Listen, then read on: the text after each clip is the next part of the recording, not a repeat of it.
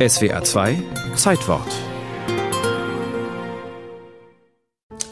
Sankt Goa, 12. Februar 1929. Der Reporter des St. Guara Kreisblattes beschreibt die Situation wie folgt. Nachdem sich das Rheineis in der vergangenen Woche an der Lorelei schon einmal für kurze Zeit gestaut hatte, steht seit Sonntag das Eis von dort ab vollständig.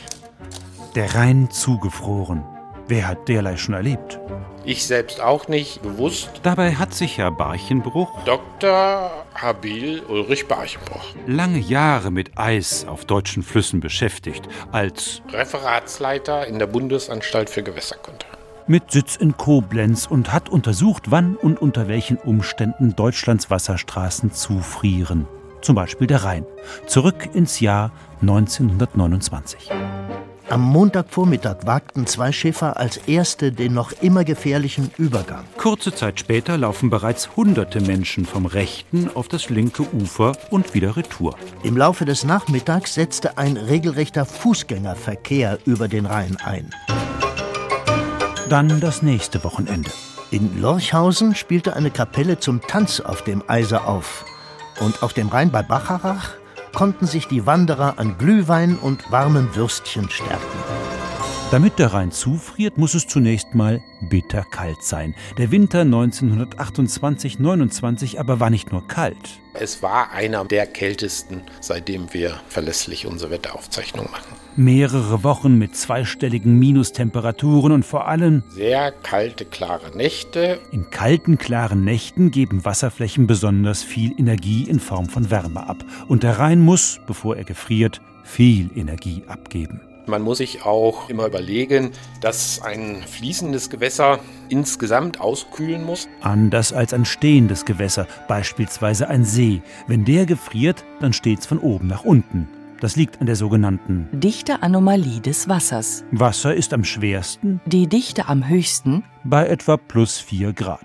Das Wasser mit der höchsten Dichte sinkt auf den Grund, wo dann eine nahezu konstante Plustemperatur herrscht. thermische Schichtung. heißt das in der Fachsprache. Anders in Fließgewässern. Hier wird das Wasser durch die Strömung kontinuierlich verwirbelt. So ist es möglich, dass sich auch am Grund Eis bildet. Dieses Grundeis löst sich dann, weil Eis ist ja leichter als Wasser. Und dann kommen so klassische Pfanneneisbildungen. Also das sind so runde Eisschollen. Diese Eisschollen treiben zunächst über den Fluss, verstopfen ihn aber dort, wo es besonders eng wird, beispielsweise am Rhein an der Lorelei. Beispielsweise. Hier türmen sich dann die Eisschollen zu einer geschlossenen Eisschicht. 19. Februar 1929. Der Eisstand von der Lorelei hat sich täglich weiter aufwärts erstreckt. Auch am Niederrhein und in der Gegend von Unkel friert es 1929 zu. Insgesamt 350 Kilometer geschlossene Eisdecke sollen es gewesen sein. Ja, ja, es wird auch sehr gefährlich. Das Eis staut den Strom, es droht Hochwasser.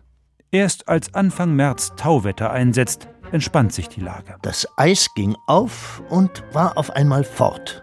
Und niemand wusste, wo es hingekommen war. Das letzte Mal Eis führte der Rhein im Winter 1962-63 mit sich, seitdem nicht mehr.